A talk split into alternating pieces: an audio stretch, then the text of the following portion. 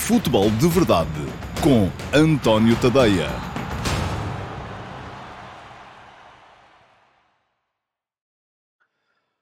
Ora então, olá a todos, muito bom dia. Sejam muito bem-vindos à edição número 59 do Futebol de Verdade para a temporada de 2023-2024. Hoje é dia 26 de outubro de 2023 e hoje, por ser quinta-feira, vamos ter aqui uma série de coisas. Ora, muito bem, vamos lá ver se eu não me esqueço de nada. Primeiro, Avisar-vos que ontem houve Futebol de Verdade Report. O Futebol de Verdade Report, já sabem, é o meu programa semanal de análise tática que é entregue exclusivamente a subscritores premium do meu Substack, em tadeia.substack.com.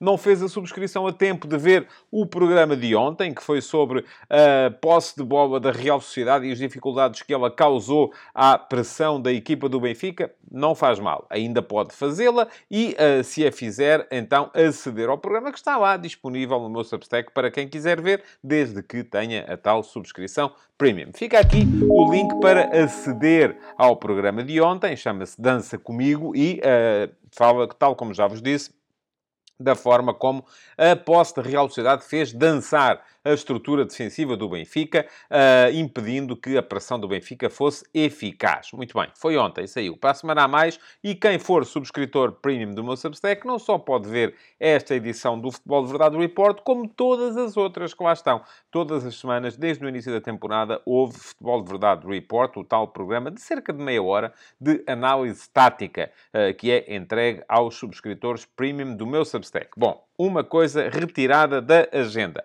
Segunda coisa, ontem houve também, ao final do dia, e também só para subscritores premium do meu Substack, em tadeia.substack.com, a edição do Futebol de Verdade Flash com a análise mais rápida, 15 minutos, do Royal Antuérpia 1, Futebol Clube do Porto 4. Não viu, porque não é subscritor premium, tudo bem, não faz mal, pode ver mais daqui a bocado, porque as edições do Futebol de Verdade Flash, ao contrário daquelas do Futebol de Verdade Report, são entregues a toda a gente no dia seguinte à sua entrega aos subscritores premium do meu Substack. Portanto, se é subscritor premium, já pôde ver ontem à noite. Se não é, vai poder ver hoje, aqui incluído na edição uh, do uh, Futebol de Verdade, depois do QA, que é aquilo que faz as edições diárias do Futebol de Verdade, sempre aqui ao meio-dia e meia. Mais, hoje à noite depois do uh, Rakov Czestochowa Sporting, uh, vai poder também ver, se for subscritor premium do meu Substack, a edição de hoje do Futebol de Verdade Flash, com a análise a esse jogo da Liga Europa. Porquê? Porque uh, eu faço Futebol de Verdade Flash, pelo menos até ao final, até metade desta época, até ao Natal, vou fazer dos quatro principais candidatos ao título em todos os jogos, com exceção, e tomei essa decisão de isentar-me de o fazer, dos jogos da Taça de Portugal nestas primeiras eliminatórias e dos jogos da Taça da Liga na fase de grupos. Portanto, aí não haverá uh, edições detalhadas do Futebol de Verdade Flash, haverá apenas em fases mais adiantadas dessas competições. Mas para já, jogos da Liga, jogos das competições europeias estão abrangidos e, portanto, esta semana foi um fartote com uma série de edições do Futebol de Verdade Flash. Já sabem, ontem houve o do Royal Antwerp e o Futebol do Porto, mais logo vai haver o do Rakov Czestochowa Sporting. Quem não viu, porque não é subscritor premium, pode ver no dia seguinte, integrado na edição regular do Futebol de Verdade. Terceira questão uh, de que vos queria falar aqui antes de entrar no Q&A de hoje é que, tendo havido mais uma jornada da Liga dos Campeões, continua a vigorar a nossa Liga Fantasy, a Liga FDV que está a decorrer na app e no site da UEFA. Uh, enfim, um, quem estiver a jogar, quem não estiver já é complicado entrar, porque já não pode sequer competir, uma vez que uh, uh, já passaram três jornadas e já foram somados pontos de três jornadas e seria muito complicado chegar aos, chegarem-se aos da frente. Mas quem já tiver equipa, mas não sabia de que havia uma liga do futebol de verdade, uma forma de a comunidade do futebol de verdade uh, competir à volta dos jogos da Liga dos Campeões, pode ainda perfeitamente juntar-se uh, à nossa liga. Basta usar o código uh, e eu todas as quintas-feiras a seguir às edições, às jornadas da Liga dos Campeões, venho aqui fazer a atualização da classificação. E já está aí a aparecer um, a classificação atualizada uh, neste momento. Muito bem. Então, quem vai na frente é o Guilherme Pereira, uh, com o uh, Bochum uh, INCL. Eu já brinquei aqui com o Guilherme aqui há tempos a dizer-lhe que a única forma do Bochum chegar à Liga dos Campeões é mesmo na Fantasy, porque de outra maneira não chega lá. O Guilherme levou a mal, mas Guilherme está à frente, parabéns. tem 240 pontos. Estimo também as suas melhoras, porque ontem, através do nosso servidor de Discord, que o Guilherme está de baixa em casa, portanto, uh, isto de ser médico e estar doente é uma coisa complicada. Mas, Guilherme, na frente, 240 pontos. O segundo lugar é para a equipa Min Machine, uh, do uh, Captain Subs, tem 238. Em terceiro lugar, o Pedrinho, uh, com o UFC TD5, 233 pontos. Quarto lugar para o Rolo Compressor, do NP, 229. Quinto, Hugo Barrias, com a equipa Class on Grass, 227 pontos. Sexto lugar, o Rui Afonso, com o Gambuzinos Futebol Clube, 224. Sétimo, o Fustigadores, eh, que é uma equipa do Toininha 87, tem 220 pontos. Uh, está uh, ex com o Maral dos Cepos, uh, do uh, Minuchel. Uh, e do, com o Francisco, eu acho que aqui estou ao contrário. Enfim, Minuchel é o Nick um, mas, mas é assim, para já a equipa chama-se Minuchel e o uh, dono da equipa uh, aqui aparece com o nome Maral dos Cepos. Têm todos 20, 220 pontos, o Toninho 87, o Moral dos Cepos e o Francisco Barbosa com a equipa Chico uh, ah, TH, são todos sétimos e depois em décimo lugar, execo também, o Gonçalo Ferreira e o António Silva, têm 219 pontos, o António Silva com a equipa Caxinas e o Gonçalo Ferreira com a equipa Real Betos de, enfim, não consegui tirar o resto da equipa, agora não sei de onde é que são estes betos. Já sabem, se têm a equipa e estão a participar na uh, Fantasy da Liga dos Campeões, basta usarem o... Uh, basta usarem então este uh, código que está aí a aparecer também ah, para poderem juntar-se à Fantasy da, do futebol de verdade e habilitarem-se a ganhar prémios. Mas atenção, as regras foram estipuladas muito claramente no início, só ganham prémios aqueles que forem subscritores premium do meu Substack uh, até ao final deste mês de outubro. Portanto, quem quiser ainda achar que pode vir a estar ali em condições de vir a ganhar um prémio, tem uns diazinhos apenas para se tornar subscritor premium do meu Substack em tadeia.substack.com e habilitar-se dessa forma a ganhar uh, prémios uh, nesta fantasy da uh, Liga dos Campeões e também a ler todos os textos, receber todos os vídeos, aceder ao arquivo, entrar no meu servidor de Discord e, além disso, ainda para poder entrar também no meu canal de Telegram. São tudo perks que são exclusivas para os subscritores premium do meu Substack em tadeia.substack.com. Se ainda não é subscritor e quer, além de tudo isso, ter a satisfação de apoiar o meu jornalismo fora dos grandes grupos de média, pois muito bem, fica aqui o link para poder inscrever-se. Custa-lhe 5 euros por mês ou 50 euros por ano, se quiserem comprometer-se durante mais tempo, durante um ano, e aproveitar os dois meses gratuitos que garante essa promoção. E arrumadas as questões que uh, eu queria trazer aqui antes da ordem do dia, com parabéns aos que seguem na frente, eu estou ali no modesto 66 lugar na Fantasy da Liga dos Campeões, portanto já vem para me ganhar a mim não há de ser com certeza muito difícil. Agora, complicado vai ser ganhar ao Guilherme e àqueles que o seguem uh, na tabela da uh, Fantasy de, do futebol de verdade.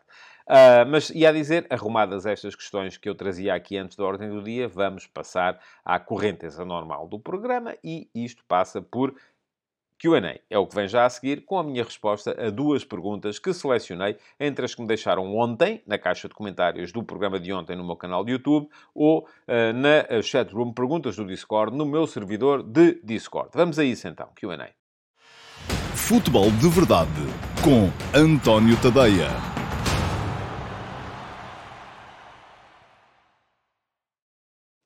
Ora, vamos lá então ao uh, QA de hoje. Já sabem, todos os dias aqui respondo a duas perguntas vossas. Uma que me fica uh, no, na caixa de comentários do programa da Véspera, ou de um dos muitos programas da Véspera, no meu canal de YouTube, e a outra que uh, é deixada na chatroom Perguntas do Discord por, por um dos subscritores premium do meu Substack, em tadeia.substack.com. Portanto, há sempre duas perguntas, garantidamente. Amanhã, apesar de ser sexta-feira e de haver live do Futebol de Verdade, não se esqueçam, marquem na vossa agenda, meio-dia e meia, live. Vou estar aqui em direto, a ler os vossos comentários, a responder às perguntas que me deixam no live chat. Nos outros dias, não. O programa é gravado e, por isso mesmo, só uh, uh, respondo a perguntas que tenham ficado nas caixas de comentários. Mas ia dizer que amanhã, apesar de haver live ao meio-dia e meia, depois, no final da live, haverá também emissão regular do Futebol de Verdade, com resposta a duas perguntas que tenham ficado no QA e uh, ainda com a reposição do Futebol de Verdade Flash de mais logo, que vai versar o jogo Rakov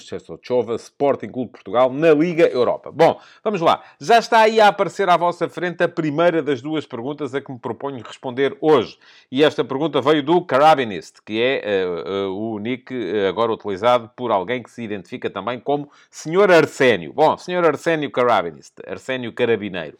Uh, deixa a seguinte questão. Acha que o aspecto motivacional barra psicológico é desvalorizado pela análise do futebol? Ontem, o Sérgio Conceição claramente mudou o chip da equipa ao intervalo, mas os jogadores foram os mesmos. Acha que o discurso do treinador passou por um pedido de mudança de atitude ou por uma explicação detalhada do que tinham de fazer? Muito obrigado, Arsénio, pela questão que me deixa. Um, Deixe-me só corrigi-o numa questão. Os jogadores não foram os mesmos. Uh, aliás, houve uma mudança uh, fundamental, do meu ponto de vista, uh, que foi a troca do Wendel pelo Evan Nilsson. E apesar da manutenção, que foi feita ao minuto 44, portanto não houve tempo para o Evan Nilsson ter interferência no jogo na primeira parte. Mas uh, a equipa que veio para a segunda parte é uma equipa que, apesar de jogar no mesmo sistema tático do início, aquele misto entre 4-4-2 ou 4-2-3-1 e 4-3-3, e aqui a, a, a, tal variação de 4-4-2 ou 4-2-3-1 é muito importante, uh, e eu tentei explicar um bocado isso e escrevi um bocado sobre isso também no último passo de hoje de manhã. Fica aqui o link para quem quiser ler uh, o último passo de hoje de manhã, que é um bocadinho em torno das, das variações táticas que o Porto consegue, uh, não mudando o sistema, mas mudando as características dos jogadores que ocupam as posições previamente definidas por esse sistema. Mas ia dizer que, uh, portanto, os jogadores não foram os mesmos e esse é o único erro de análise que eu vejo aqui na sua uh, questão. Enfim, basicamente o Porto joga sempre com a seguinte disposição. O Sérgio Conceição, quando faz o 11, mete o guarda-redes, Diogo Costa ou Cláudio Ramos, se for um jogo de taça, mete uma linha de quatro defesas e aqui pouca coisa varia, embora seja diferente, até sobretudo no plano defensivo, ter o uh, Wendel ou o Zaidu ou o André Franco, que ultimamente está a jogar como defesa esquerda, e ontem na segunda parte ele foi jogar para defesa esquerda e teve muitas dificuldades, onde, de onde se percebe que a colocação do André Franco a defesa esquerda é, uh, neste momento, pelo menos da evolução do André Franco na posição, é a opção apenas ou sobretudo eh, para a parte ofensiva do jogo, não será tanto para a parte defensiva, mas pronto, um guarda-redes, uma linha de quatro defesas, dois médios, e aqui também a coisa eh, não varia assim tanto se for o Gruitch ou o Alan Varela, se for o Nico Gonzalez ou o Stefano Eustáquio, eh, eventualmente se aparecer por ali o André Franco, a coisa já pode ser ligeiramente diferente, mas pronto, já vamos com 1 e 4, 6, 1 e 4, 5 e 2, 7, sobram dois, sobram quatro jogadores, e essas quatro vagas geralmente são ocupadas por um médio a fazer de Otávio, enfim, é uma posição uh, criada no sistema tático do Porto, é, não é médio nem extremo, é um, ali um bocadinho um misto das duas coisas, porque é um jogador que aparece sobre o corredor direito, mas que muitas vezes pode aparecer também como terceiro médio, portanto, uh, e esse jogador no jogo de ontem começou por ser o André Franco. Depois, um jogador aberto na esquerda, até para, para beneficiar do facto do lateral esquerdo vir jogar muito por dentro, esse jogador é Galeno, e sobram dois lugares. E esses dois lugares, um deles é do Taremi, isso é seguro. Agora, se o Taremi é o ponta de lança ou se é o segundo ponta de lança, uh, isso faz com que o sistema, que já de si é um híbrido entre o 4-3-3 e o 4-4-2, varie entre o 4-4-2 e o 4-2-3-1. Porque uma coisa é ter Taremi e um ponta de lança à frente, outra coisa é ter uh, ah, PP a jogar por ali, como aconteceu ontem, ou Ivan Reimer, como tinha acontecido, por exemplo, no jogo de Hamburgo contra o Shakhtar e uh, o uh, Taremi a jogar à sua frente. Portanto, primeira questão, um, os jogadores não foram os mesmos, da primeira para a segunda parte. Mas, para responder uh, à sua pergunta, porque ela tem muito mérito ainda assim, vou-lhe vou responder o seguinte. Acha que o aspecto motivacional barra psicológico é desvalorizado pela análise do futebol? Acho que não, acho que até é hipervalorizado. Uh, Porquê? Porque muitas vezes, quando os analistas não conseguem encontrar uma explicação para um fenómeno, uh, recorrem sempre àquela questão do, bom, aquilo é a dimensão mental barra psicológica do jogo. E a dimensão mental barra psicológica do jogo, do meu ponto de vista, tem costas muito largas, porque muitas vezes há questões táticas subjacentes que são ignoradas, há questões físicas subjacentes que são ignoradas, há questões uh, de rendimento uh, que são ignoradas, e o, o, o mental aqui tem muitas vezes as costas largas. Numa coisa, hum, vou dizer-lhe que acredito pouco. Que é num treinador que chega ao intervalo e dá cinco gritos aos jogadores e diz meus isto, meus aquilo, vamos lá, mas é deixar tudo no campo. Enfim. Tendo lá acreditar muito pouco nisso. Uh, acho que uh, quando falamos de dimensão mental, de dimensão motivacional, uh, não será tanto nessa perspectiva, na perspectiva de o treinador conseguir, conforme diz aqui o, o, o, Arsénio, pedir uma mudança de atitude. Acho que a atitude é das coisas mais sobrevalorizadas na análise futebolística que pode haver em Portugal. acho que passa muito mais por pequenas questões táticas e por explicações, embora também não acredite que no intervalo de um jogo, uh, com os jogadores cansados, uh, a precisarem sobretudo de serenar, que haja grande capacidade para fazer essas explicações tão detalhadas assim relativamente àquilo que se quer. Portanto, eu acho que ontem, no jogo do Porto, a questão foi fundamentalmente tática. E por isso mesmo escrevi aquilo que escrevi hoje de manhã, assumi-me como papagaio, acho que é irrelevante e, e, enfim, acho que o Sérgio Conceição terá com certeza razão, porque tem acesso a, a, a relatórios físicos do, do, dos jogadores e trabalha com eles no dia a dia e nós não. Portanto, se ele diz que o Evan Nilsson, se jogasse de início, não teria o mesmo rendimento, quem somos nós para duvidar? Acredito nisso piamente, mas acho que o Porto muda muito uh, consoante aquilo que é pedido a Taremi. Se Taremi é ponta de lança ou se Taremi é segundo ponta de lança e passa a poder dominar o jogo a partir das entrelinhas. Passa a ter uma referência frontal que lhe permita baixar um bocadinho, ver o jogo e perceber o, o, a big picture e conseguir então pôr os colegas a jogar. Se formos a ver, Taremi foi fundamental na segunda parte. Foi ele que uh, inventou o lance do gol do empate. Uh, foi ele que uh, inventou o desequilíbrio no lance do 2 a 1. Foi ele que, mais uma vez, inventou o lance do 4 a 1. Portanto, só não teve, assim, participação no lance do terceiro golo, que é um lance conduzido pelo, pelo João Mário com assistência do PP para o Evanilson. E a grande questão que se coloca aqui neste momento, do meu ponto de vista, é a de perceber se Sérgio Conceição confia em PP para fazer, para fazer Otávio.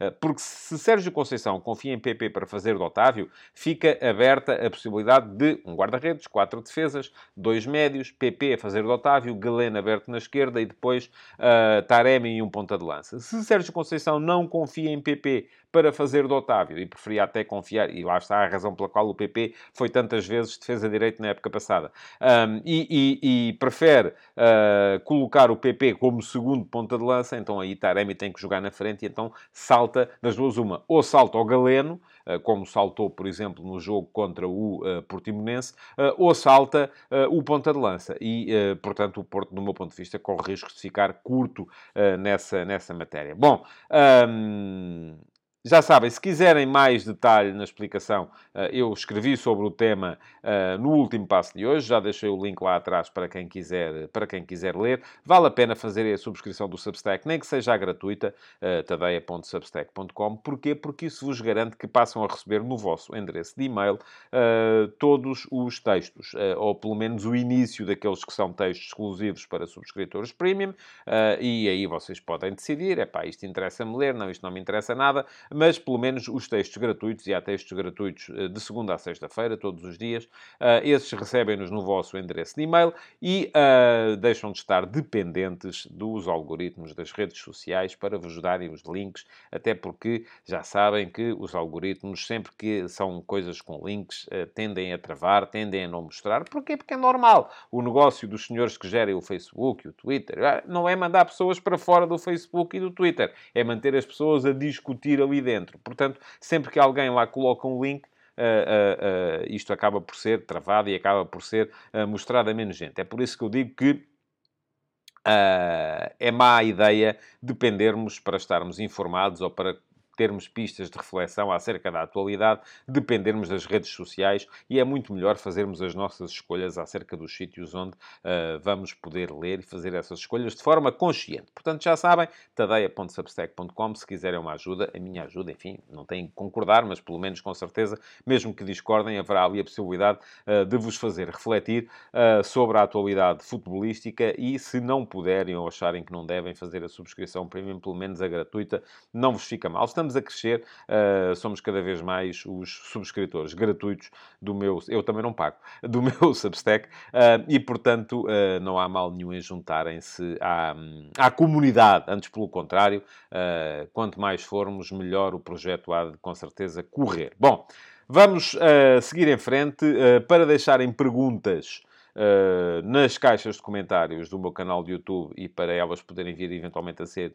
uh, escolhidas para o QA das próximas edições do Futebol de Verdade. Também não há nada como inscreverem-se no meu canal de YouTube e aí não pagam nada. Basta seguirem este link, clicarem em cima do inscreve-te aqui e depois clicarem também em cima do sino para uh, ativar as notificações e serem avisados sempre que começam, sempre que há conteúdos novos no canal. E esta semana tem corrido bem, tenho conseguido ter o programa sempre pronto ao meio-dia e meia, portanto não tem falhado a hora, mas naquelas semanas em que os programas atrasam um bocadinho uh, porque estão a renderizar, porque estão a editar, porque estão a ser aprovados, uh, epá, acaba por ser complicado quem não tem as, as, as notificações ativas conseguir ver o programa em direto e no direto eu estou sempre lá para bater umas bolas convosco no, convosco no live chat. Vamos então à segunda pergunta de hoje, porque ainda haverá depois no final a reposição do Futebol de Verdade Flash relativo ao Royal Antuérpia 1, Futebol Clube Porto 4, onde voltarei a falar desta questão do ponta de lança, do Futebol Clube Porto. E a segunda pergunta de hoje foi deixada pelo Filipe Quintal no meu servidor de Discord. Já está aí à vossa frente. O Filipe Quintal é um dos uh, subscritores premium do meu Substack e, portanto, tem a possibilidade de deixar perguntas na chatroom, perguntas do Discord, no meu servidor de Discord, onde ainda ontem criámos uma nova chatroom. Uh, a pedido do Walter Souza, uh, foi criada uma chatroom para falarmos também de cinema, de música, de cultura em geral.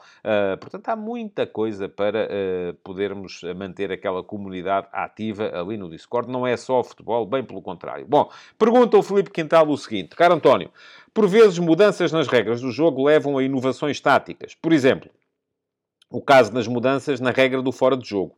Nos últimos anos, não tem existido grande mudança nas regras de jogo, nem grandes inovações táticas. Contudo, desde 2020, em alguns campeonatos passou a ser possível mudar 5 jogadores.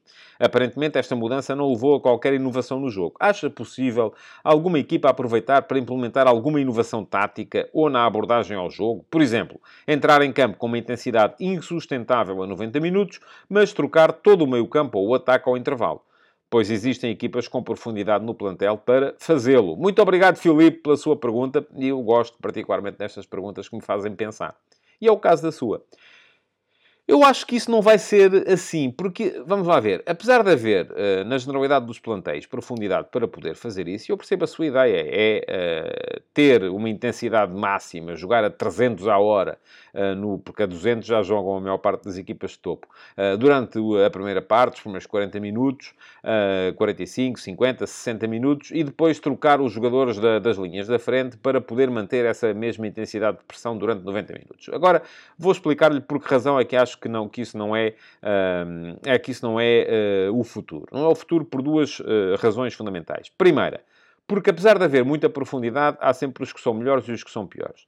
E nenhum treinador está disponível neste momento a sacrificar a qualidade uh, em nome da uh, intensidade. Ainda não chegámos a esse ponto. A, a, dimensão física do jogo ainda não chegou ao ponto de levar os treinadores a sacrificarem aquilo que é a qualidade superlativa de alguns dos seus intervenientes à sua intensidade. Há jogadores que, apesar de não serem capazes de manter, e ninguém é capaz de manter a mesma intensidade durante 90 minutos, serão sempre, uh, não estou a ver o, o, o Real Madrid dos tempos do Cristiano Ronaldo a abdicar do Cristiano para poder manter a intensidade de pressão na frente. Não estou a ver o Barcelona a abdicar do Messi para poder manter a, a intensidade de pressão na frente. Portanto, eu acho que há jogadores que estarão sempre acima, um, porque sempre... e depois, se baixarmos o nível dos protagonistas, também baixamos o nível dos suplentes, é normal. E não há plantéis que sejam uh, tão, em que as virtudes tenham sido distribuídas de forma tão democrática por todos os uh, intervenientes para poder uh, admitir uma, uma situação como essa. E a segunda razão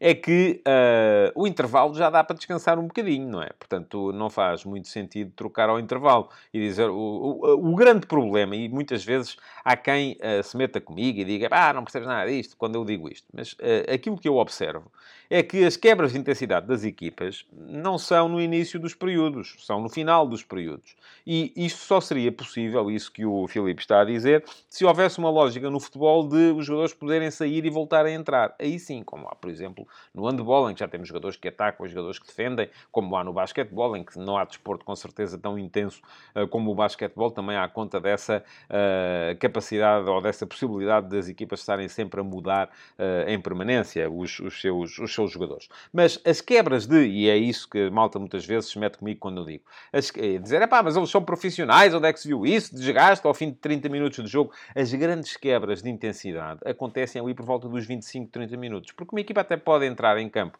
uh, com uh, vontade de, de, de, pressão máxima, de intensidade máxima, de estar em cima, morder os calcanhares, mas chega ali a uma altura em que se junta a fadiga física, a fadiga mental e os jogadores começam a pensar: será que eu consigo? Será que eu aguento? Será que eu consigo lá ir? Se calhar não vou, se calhar fico. E então é aí que começamos a ter mais dificuldades para uh, uh, encarar o jogo nessa lógica de pressão máxima uh, que, com que começaram a partida. Depois, ao intervalo, vem a segunda parte, os jogadores vêm com mais oxigênio e já vêm melhores e ali durante 10, 15 minutos conseguem manter e por isso é que as substituições muitas vezes, como é, aquilo que se diz, é que o minuto das substituições é o minuto 60, 62, é muito por aí que os treinadores começam a mexer.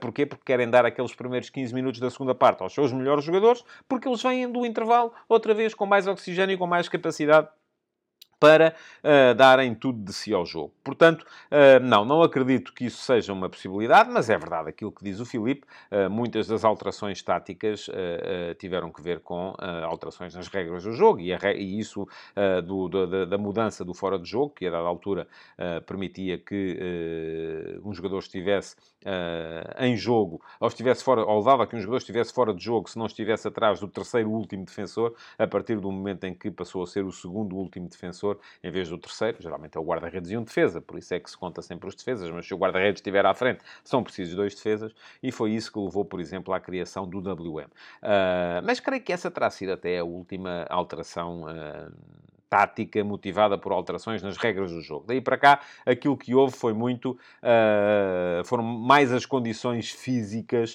uh, e a possibilidade física uh, dos jogadores a levar a alterações táticas do que outra coisa. E aliás, é muito curioso, ainda hoje escrevi também sobre isso de manhã no, no, último passe, na última entrada do último passe.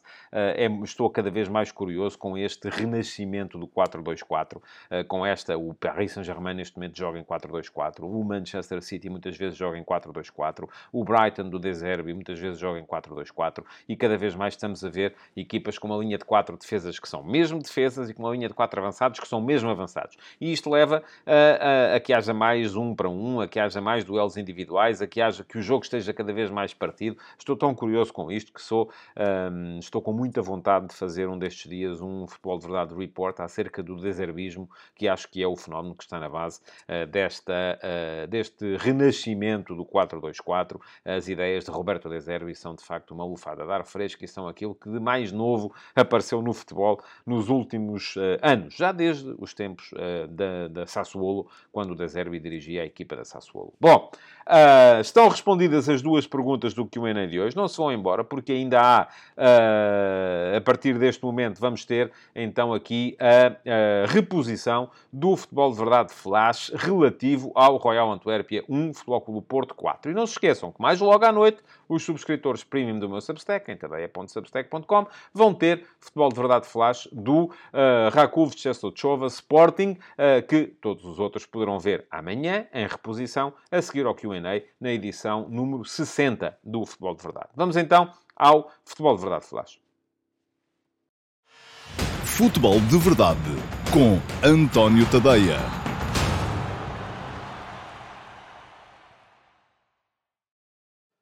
Olá a todos e sejam muito bem-vindos ao Futebol de Verdade Flash para o Royal Antuérpia 1, Futebol do Porto 4. Foi um hat-trick de Evan Nilsson, que nem constava no plano inicial de Sérgio Conceição para a partida e que acabou por permitir ao Futebol do Porto a segunda vitória em três jornadas da fase de grupos da Liga dos Campeões e que há de ter lançado mais algumas dúvidas na mente do treinador acerca do plano A para a equipa esta época. É que depois de terem voltado aos dois pontas de lança contra o Portimonense, os Dragões confiaram de novo a frente de ataque a Taremi em solitário, com um médio ofensivo no apoio e as coisas não estavam a correr nada bem.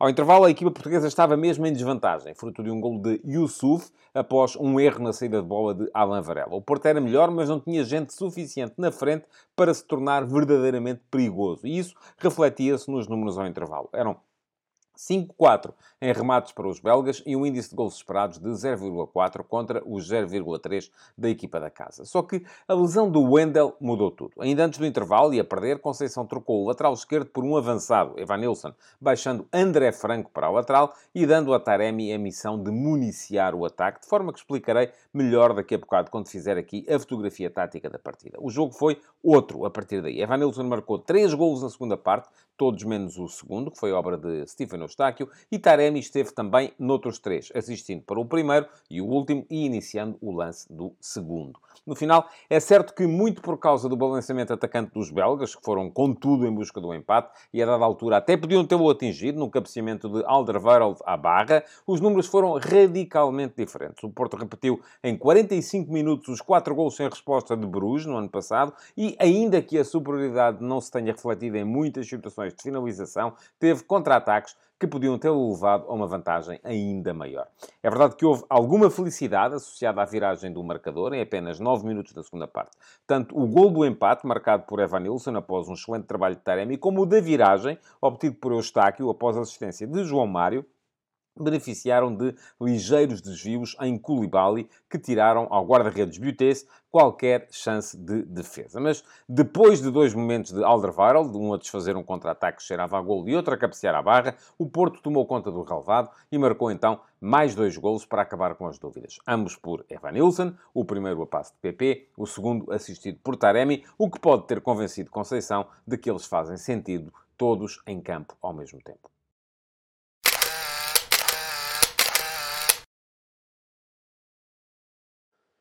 Vamos então à fotografia tática da partida para vos dizer que o Floco do Porto manteve apenas 4 jogadores do 11 que tinha ganho ao Vivar de Perdizes por 2 a 0 em partida da Taça de Portugal. Foram eles os laterais João Mário e André Franco, que hoje apareceu no meio-campo, que é a posição verdadeira dele, e ainda PP e Galeno. Quanto ao jogo, ao último jogo verdadeiramente competitivo, a recepção ao Portimonense para o campeonato, que o Porto ganhou por 1 a 0, fez Sérgio Conceição quatro alterações. Trocou Zé Pedro por Pep, que voltou ao centro da defesa após um período longo de lesão. Trocou Nico Gonzalez por Eustáquio no meio-campo. Trocou ainda uh, Romário Baró por André Franco, que não tinha jogado de início nessa partida contra o Portimonense, e trocou então uh, Evanilson por Galeno, abdicando do ponta de lança. O que é que aconteceu? O Porto apareceu com o esquema habitual, aquele misto de 4-3-3 com 4-4-2, eh, com Diogo Costa nas redes, João Mário era lateral direito, Wendel voltou também de, de, lesão para jogar como lateral esquerdo e uh, depois, ehm, no centro da defesa, Pep defendeu ao lado de David Carmo. A dupla de médios era formada por Alan Varela e Stefano Eustáquio. André Franco partia do corredor direito, mas aparecia muitas vezes como terceiro médio. PP aparecia no corredor central no apoio a Taremi, mas descaía muitas vezes para o lado direito em situação ofensiva, Galeno estava aberto na esquerda e Taremi era o ponta de lança, ele que, já se percebe, aparece muito melhor como segundo avançado, com uma referência frontal à sua frente, como aconteceu na segunda parte. Mas já lá vamos. Antes disso, falar da equipa do uh, Royal Antuérpia, que, relativamente à derrota por 3-2 uh, eh, frente ao uh, Charleroi, mudou dois homens. O lateral Wendell cedeu a posição a Delete, Delet apareceu do lado direito com a derivação de Bataille do lateral direito para o lateral esquerdo e faltou Keita, o médio mais defensivo, tendo entrado então uh, Alassane Youssouf, que até foi o autor do gol da equipa do Antuérpia. Ora, Butez foi o guarda-redes, uh, depois Delet jogou como lateral direito, Bataille foi uh, adaptado ao lado esquerdo da defesa, com Alderweireld e Koulibaly como defesas centrais. Yusuf foi a referência mais atrasada do meio-campo, atrás de Vermeeren e Ekkelenkamp, e na frente o albanês Murra jogou a partir da direita, Balikwisha a partir da esquerda, sendo Janssen o ponta de lança. A grande alteração do jogo foi operada por Sérgio Conceição logo ao minuto 44, quando Wendel se lesionou. E o que é que aconteceu?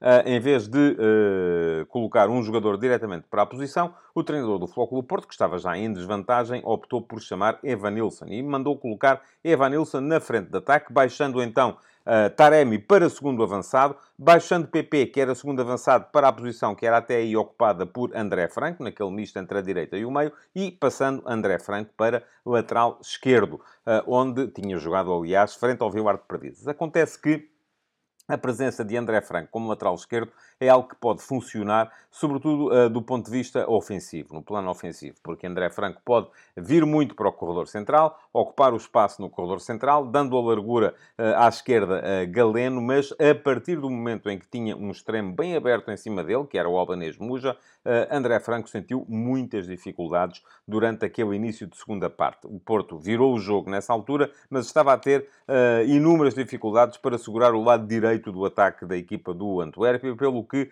rapidamente uh, acabou por uh, corrigir o tiro Sérgio Conceição. Ao minuto 66, uh, com a equipa a ganhar por 2 a 1, trocou André Franco pelo mexicano Jorge Sanchez. Sanchez foi para lateral direito e João Mário, que era lateral direito, mudou para lateral esquerdo. E a partir daí o Porto segurou melhor o ataque da equipa do Antuérpia. Três minutos depois, Evanilson fez o 3 a 1 e o jogo ficava então resolvido. Até final, Uh, a 8 minutos do fim, o Futebol Porto ainda trocou mais três homens, Varela por Gruites, troca por troca, Eustáquio por Nico Gonzalez, troca por troca também, e PP por Sérgio Conceição, que foi colocar-se na posição que PP estava a desempenhar nessa altura, a de médio pelo lado direito. Portanto, não mudou grande coisa, mas o Futebol Porto uh, passeou nesta ponta final do jogo até aos 4 a 1 finais. Quanto à equipa do Antuérpia, não trocou nada uh, ao intervalo, nem na primeira parte, estava a ganhar. A primeira alteração que fez foi ao minuto 60, quando substituiu Delete por Windal, um, dessa forma devolvendo o Bataille ao lado direito da defesa, porque Windal é o lateral esquerdo titular e apareceu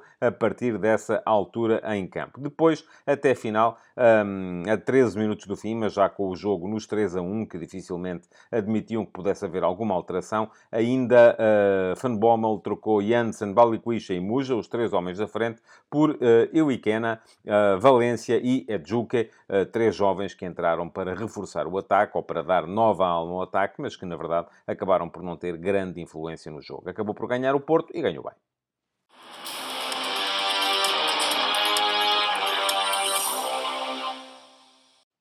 Quando um jogador faz três golos, é praticamente impossível que não seja reconhecido como o herói do jogo. E foi de facto isso que aconteceu com Evan Nilsson. Começou a partida no banco, entrou ao minuto 44 e logo ao minuto 46, início da segunda parte, fez o gol do empate. Viria a fazer mais dois, um deles de belíssimo recorte técnico, um remate em vôlei após a morte de PP. Portanto, acabou por ser ele o melhor jogador em campo. Mas não foi, uh, nem de perto nem de longe, o único a exibir-se a bom nível. Taremi melhorou muito com a entrada de Evan Nilsson. Porquê? Porque passou a jogar como segundo avançado, passou a procurar o espaço nas entrelinhas, passou a ter a tal referência frontal que lhe permite uh, encarar o jogo, levantar a cabeça e perceber quais são os melhores caminhos, em vez de ter de jogar tantas vezes de costas para as redes adversárias. Melhorou muito a partir daí e esteve também nas jogadas de três dos quatro golos da equipa do Flóculo do Porto. De resto, bem também uh, Stefano Eustáquio, uh, sobretudo na primeira parte, no período mais sombrio da equipa. É dele o golo da virada, um, um gol de belo recorde técnico também, mas acabou por ser um jogador importante na zona de meio campo, tal como esteve bem, sobretudo João Mário, o melhor dos quatro de trás, porque deu sempre à equipa um apoio ofensivo muito importante. Ele está também em algumas jogadas de ataque de, verdadeiramente relevantes. Quanto à equipa do Royal Antuérpia, é difícil encontrar grandes exibições. Vermeeren e Ekkelenkamp, na primeira parte, tentaram dar à equipa alguma capacidade de saída a partir do meio campo, mas acaba por estar Vermeeren ligado a um lance em que perde uma bola e que dá gol para o Flóculo do Porto. Ah, no ataque, ah, pareceu-me que Muja, o albanês, foi ainda assim o jogador mais uh, irrequieto, mais mexido e com mais influência no jogo, embora muito disso também possa dever-se ao facto de, uh, no lado dele, estar a jogar um lateral adaptado, como era André Franco. De qualquer forma, herói do jogo, sem dúvida nenhuma, Evanilson.